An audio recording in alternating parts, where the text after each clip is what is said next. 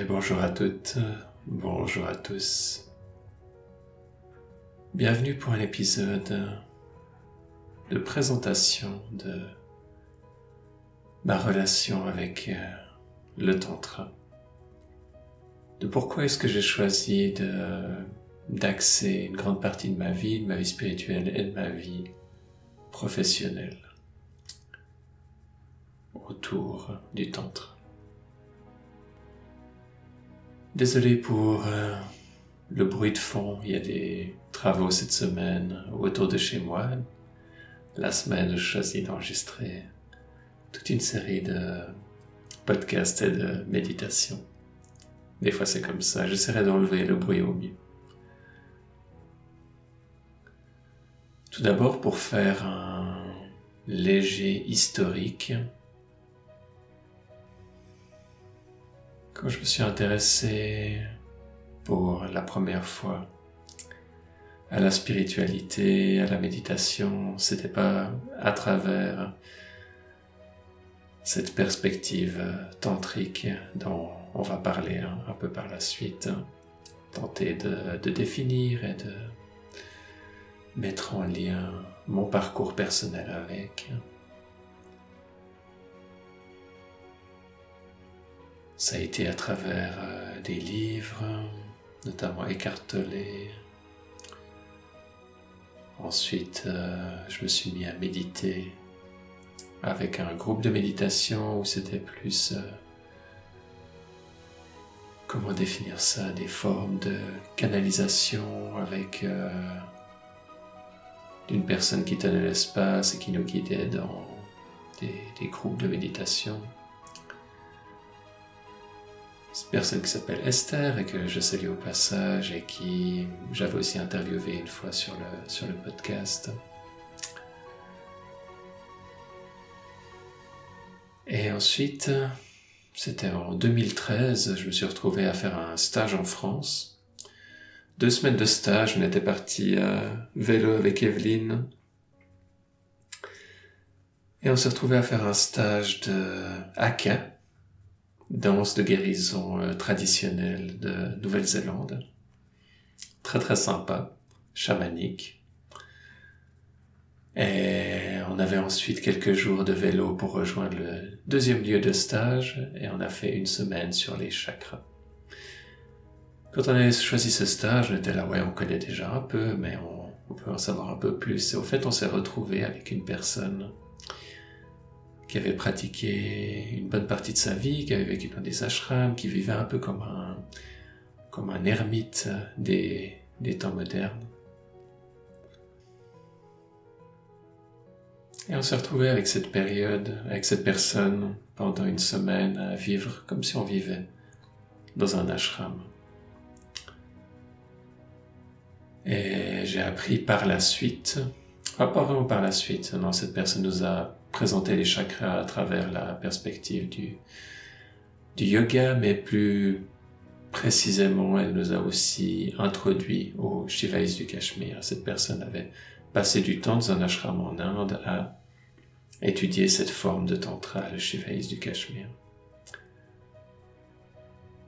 Ce qui est intéressant, c'est que une année plus tard, avec Evelyne toujours, on part voyager autour du monde, on quitte nos notre job, on quitte notre appartement, on vend quasiment toutes nos affaires et puis on part vraiment à la recherche d'une nouvelle vie, de nouvelles perspectives, de trouver notre place. Je vais plutôt parler pour moi de trouver ma place. Et dans ce voyage,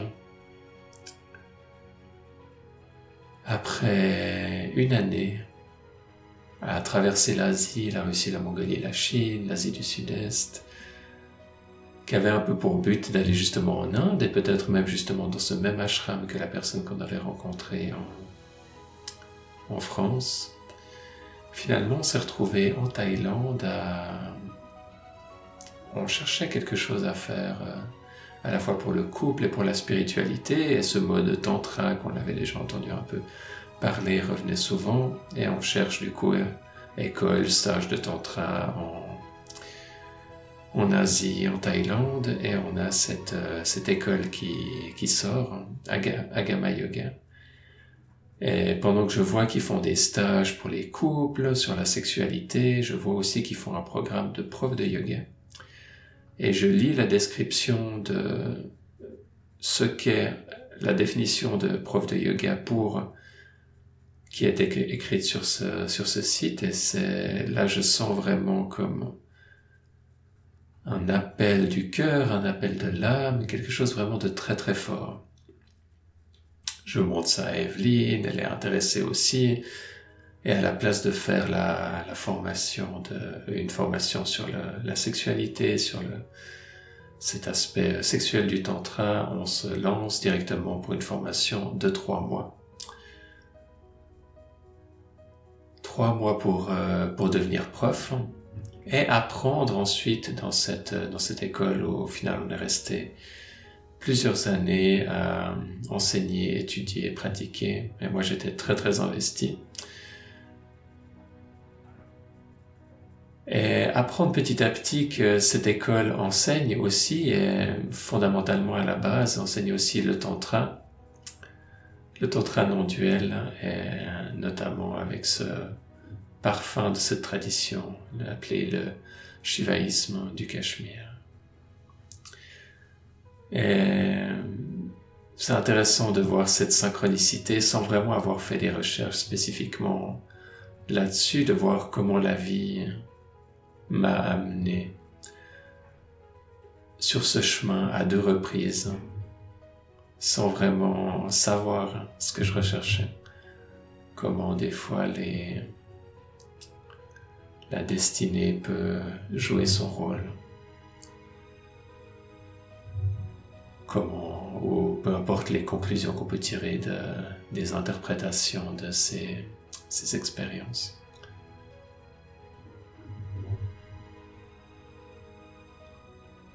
Et ensuite, pour faire l'histoire euh, assez courte, après plusieurs années dans cette, euh, dans cette école, il y a eu un, un gros scandale qui a, qui a fait surface.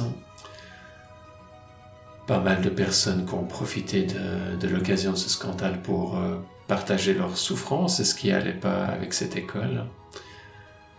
Et alors qu'il y avait un premier, au premier abord une possibilité que les choses allaient tourner et changer. Finalement, ça n'a pas été le cas. Et c'est ce qui m'a fait prendre la décision de, de quitter cette école. Et je pense que ça, c'est, c'est aussi quelque chose dont, dont j'ai envie de, de parler un peu plus. Cette, euh, difficulté que ça peut être quand on est investi émotionnellement en tant qu'étudiant, en tant que, en tant qu'enseignant, en tant que pratiquant, méditant. Et euh, il y a différentes dimensions. La dimension spirituelle est très très intime. Il y a aussi beaucoup de choses qui se passent au niveau émotionnel dans ce genre de communauté, autour de ce genre d'école et de structure.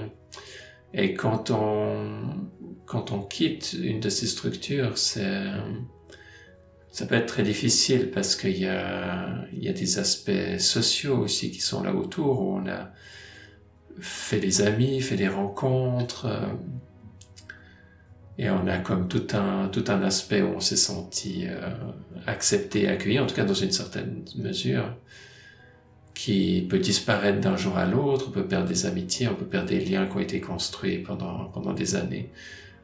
Et des liens qui sont pour moi plus profonds que ce que j'avais eu des relations assez assez euh, assez fortes hein, par le passé, des amitiés et tout, mais avec la spiritualité, des fois, on a l'impression d'aller encore plus profond dans, nos rencontres et quelque chose qui peut être difficile à, gérer.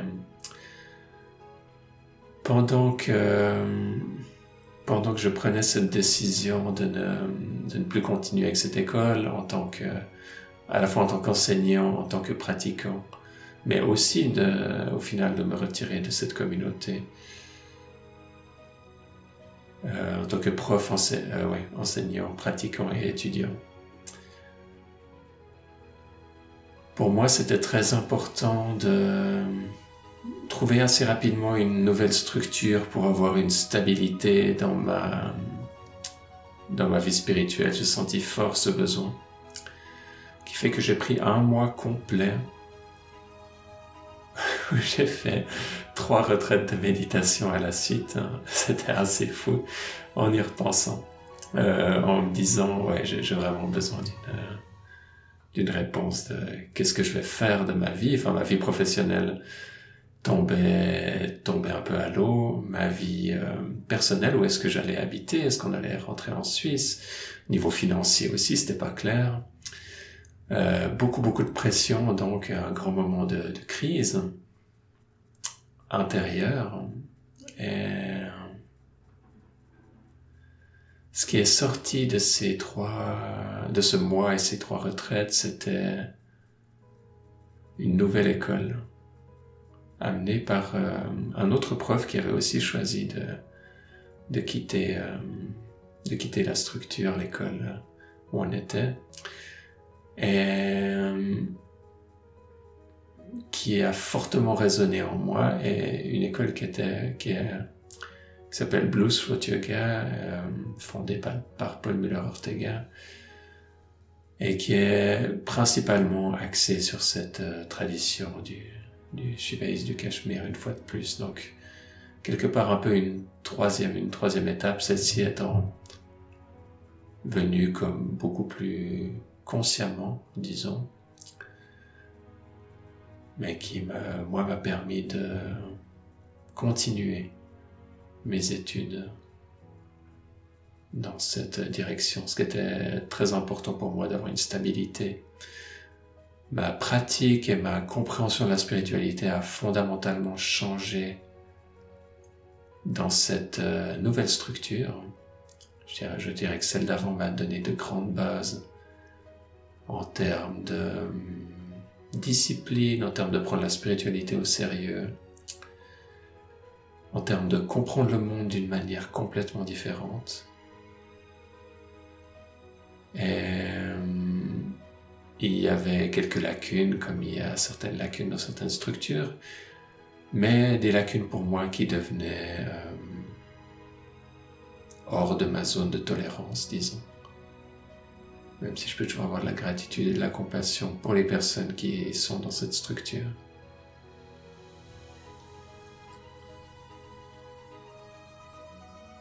Et pour moi, de m'engager dans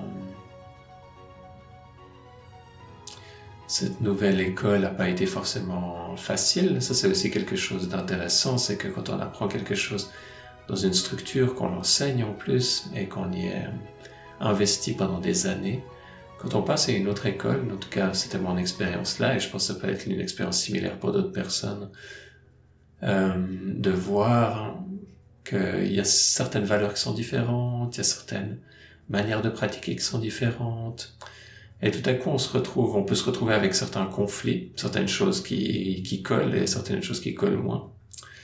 Et ça, c'est pas aussi forcément très facile à, à gérer. En tout cas, pour moi, ça a été des zones d'interrogation.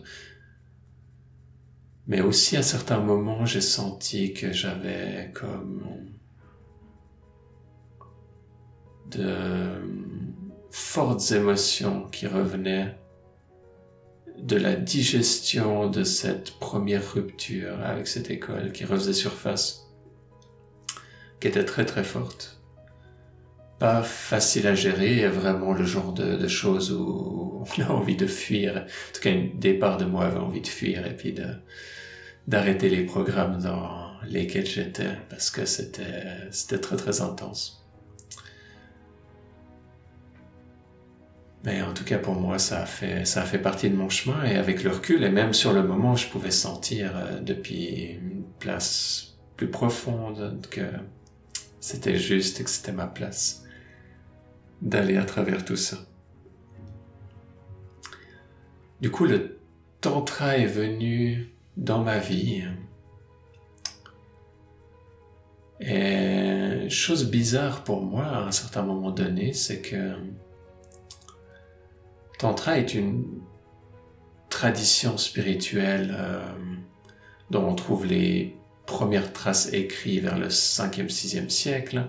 Tout cas, pour, quand je fais référence spécialement à cette branche du Tantra qui est le Tantra non-duel du Cachemire, ou aussi appelé le Shivaïsme du Cachemire. Et je sais que ça peut amener un peu de confusion au début, il y a tous ces termes différents, de quoi est-ce qu'on parle exactement? Et vous inquiétez pas, même avec les années, c'est pas forcément facile de, de s'y retrouver, mais ça va un peu mieux. Du coup, pas besoin de tout comprendre pour euh, comprendre le message général que, que j'essaie de transmettre. Du coup, cette tradition a justement commencé à avoir des textes vers le 5e, 6e siècle dans, dans la région du Cachemire en Inde a connu un âge d'or vers le 10e, 11e siècle, notamment avec un sage appelé Abhinavagupta qui a écrit un, énorme, comment on peut dire, pas un peu une encyclopédie, un, recueil de toutes les pratiques tantriques euh, de, de l'époque et qui les a mises en place et commentées, euh, mises ensemble d'une main de maître, qui fait que beaucoup de personnes sont, qui étudient cette forme-là de, du tantra sont en grande admiration devant cette, euh, cette personne et d'autres aussi de cette euh, tradition, qui était assez euh, à la surface, disons, qui était une tradition qui était sponsorisée par, par le roi et les pouvoirs en place à l'époque, et ensuite à travers différents événements historiques un peu un peu une sorte de déclin, en tout cas en termes d'apparence là dehors. Et a survécu un peu dans l'ombre hein, jusqu'à refaire surface euh, vers le XXe siècle, à, être publié et ensuite certaines personnes dans les universités occidentales commencent à s'y intéresser et vont aussi en Inde retrouver les pratiques, pas seulement les aspects euh, théoriques, et amènent ça à, la vue de tous. Euh, et maintenant, c'est quelque chose qui est, qui est accessible dont vous pouvez vous engager à travers euh, différents, enseignants. Et moi, j'essaie d'amener aussi ma contribution d'une manière un peu différente parce que vous allez trouver beaucoup de personnes qui, transmettent ces pratiques et ces, textes de manière, de manière euh, académique qui est pas mon approche de cette tradition. J'ai personnellement été plus inspiré par une approche artistique et, en même temps pratique toujours. Donc au lieu d'être académique et pratique, d'être plus concentré sur l'étude des textes et la philosophie, euh, du point de vue de lire les anciens textes et d'accorder beaucoup d'importance à ces anciens textes dans sa pratique personnelle, euh, que moi j'étudie personnellement, mais que d'un niveau, euh, niveau professionnel, disons, j'approche d'une manière plus, plus artistique un mélange, disons, mélange entre artistique et pratique qui, pour moi, fonctionne bien et, et je l'espère peut fonctionner aussi bien pour, euh, pour d'autres personnes.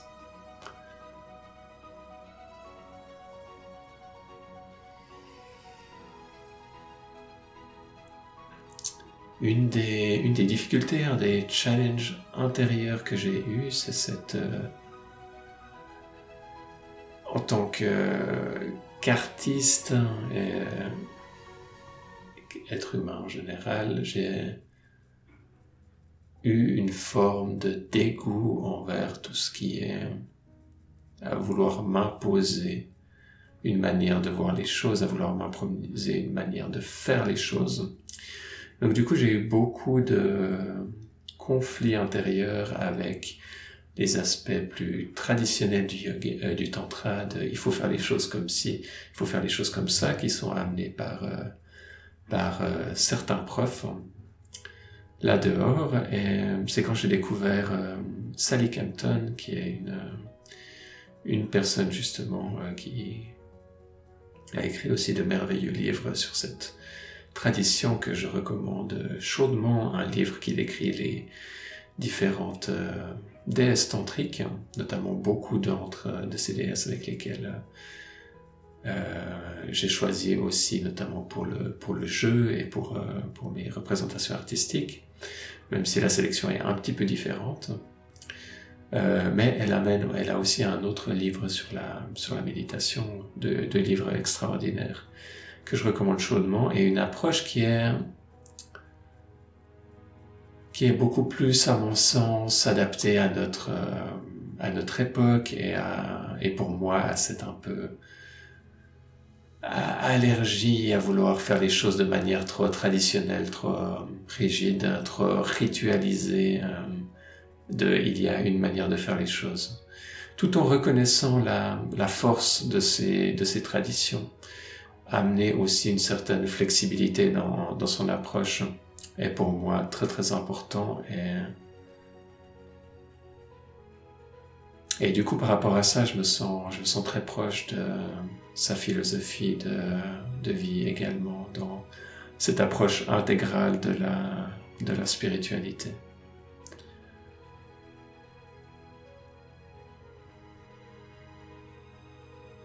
Dans tous les cas, c'est très important pour moi d'amener le tantra d'une manière qui soit accessible en termes de choix du vocabulaire. C'est aussi pour ça que je j'essaie de trouver un, compromis entre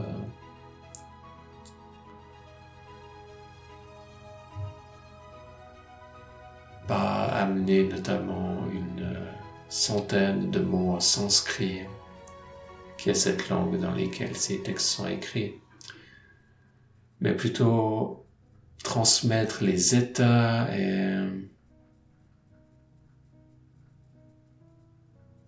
ma, mon expérience d'une manière qui soit accessible à travers l'art et que les enseignements puissent être aussi transmis d'une manière simple, concrète, logique, dépourvue, dépouillée de dogmes, dépourvue, dépouillée de culpabilisation, et d'encourager les gens à trouver leur propre, euh, approche, leur propre manière de faire, voir les propositions qui sont amenées euh, à travers ces pratiques comme un tremplin vers votre propre style, votre propre approche. Peut-être certaines personnes vont être intéressées à avec les arts visuels, aussi aller dans, cette, dans une direction similaire à celle que j'ai choisie. Peut-être d'autres personnes vont choisir d'autres formes artistiques euh, d'expression et c'est, magnifique. Et aussi pour le jeu, c'était très important pour moi quand j'ai développé le jeu, le jardin de la conscience, qu'il soit en même temps une porte d'entrée vers cette tradition et en même temps qu'il puisse être combiné avec ce qui est important pour la personne. Ce qu'elle a déjà dans son sac à dos, vers quoi elle va être attirée peut-être dans le futur, et qu'il puisse y avoir une part de créativité.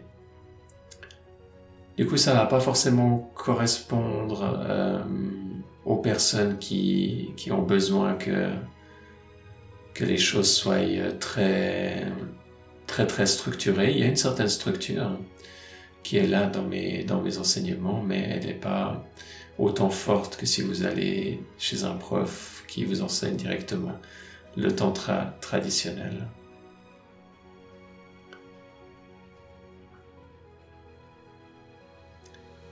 Le tantra m'a personnellement amené une philosophie, une base spirituelle pour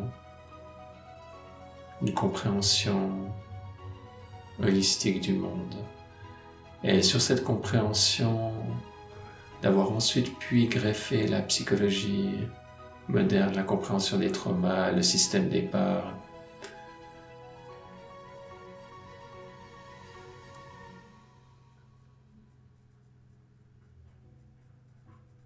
m'a personnellement amené beaucoup de, beaucoup de paix à l'intérieur de moi.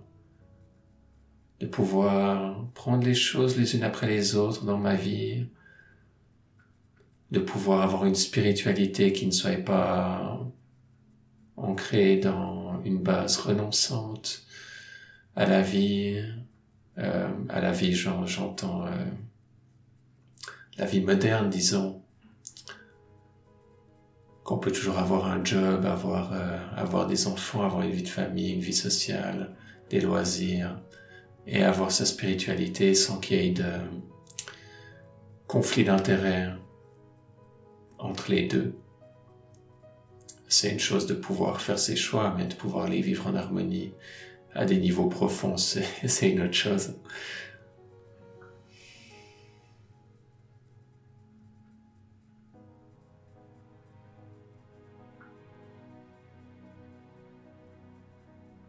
Et je serais aussi intéressé de savoir si vous qui écoutez, vous avez eu déjà des, un certain attrait par le tantra, par le passé, avant de tomber sur cet épisode du podcast ou sur d'autres de mes, de mes activités. Je serais très curieux d'entendre, d'en savoir plus sur votre parcours.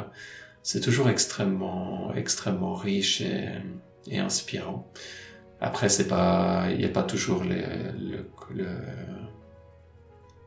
contexte idéal ou l'environnement idéal pour pouvoir le, partager, mais vous pouvez toujours m'écrire avec plaisir ou si vous faites le, cours en ligne avec le jeu, vous pouvez partager là avec euh, un groupe de, de personnes qui, qui partagent des, des, valeurs similaires et qui peut, euh, qui peut tenir l'espace pour, euh, ce genre de partage.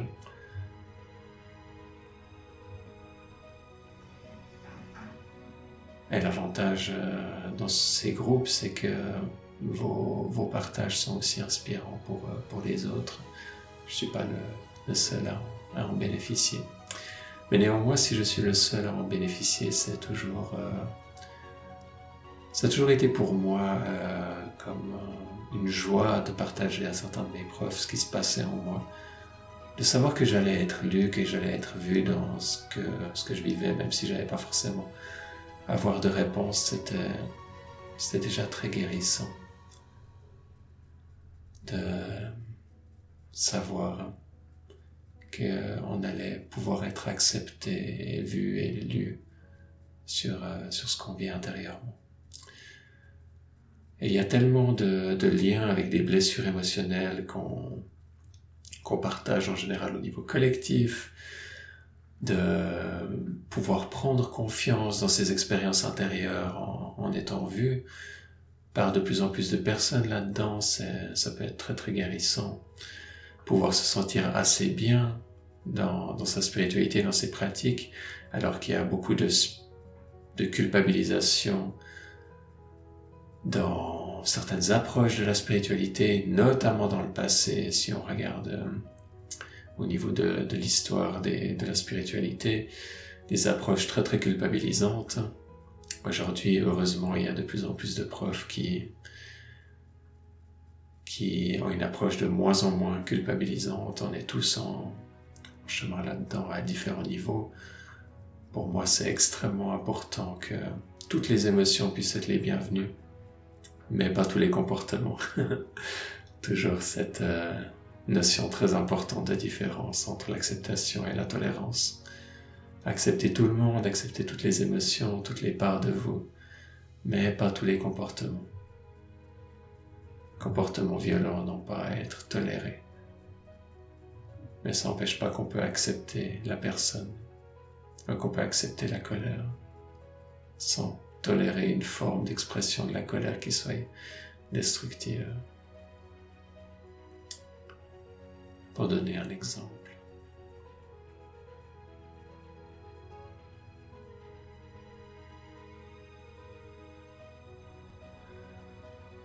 On arrive vers la marque des 30 minutes. Je vais m'arrêter là pour, euh, pour aujourd'hui. C'est un plaisir de partager avec vous sur ce parcours merveilleux du Tantra. Je pense que si vous êtes attiré par, euh, par ces podcasts, il y a y a déjà peut-être un lien pour vous avec cette, euh, cette tradition et cette, euh, ces lignées de sages et les forces de la sagesse et de la conscience qui potentiellement vous guident déjà dans une direction, peut-être pour un, passage très bref et peut-être pour un passage plus long. Qui sait, c'est différent pour chacun. En tous les cas, merci pour, euh, votre écoute, au plaisir d'entendre euh, d'entendre parler de vous. Vous êtes un cadeau. Puissent les énergies de la vie vous emporter dans la spirale d'un épanouissement grandissant. Merci et à bientôt.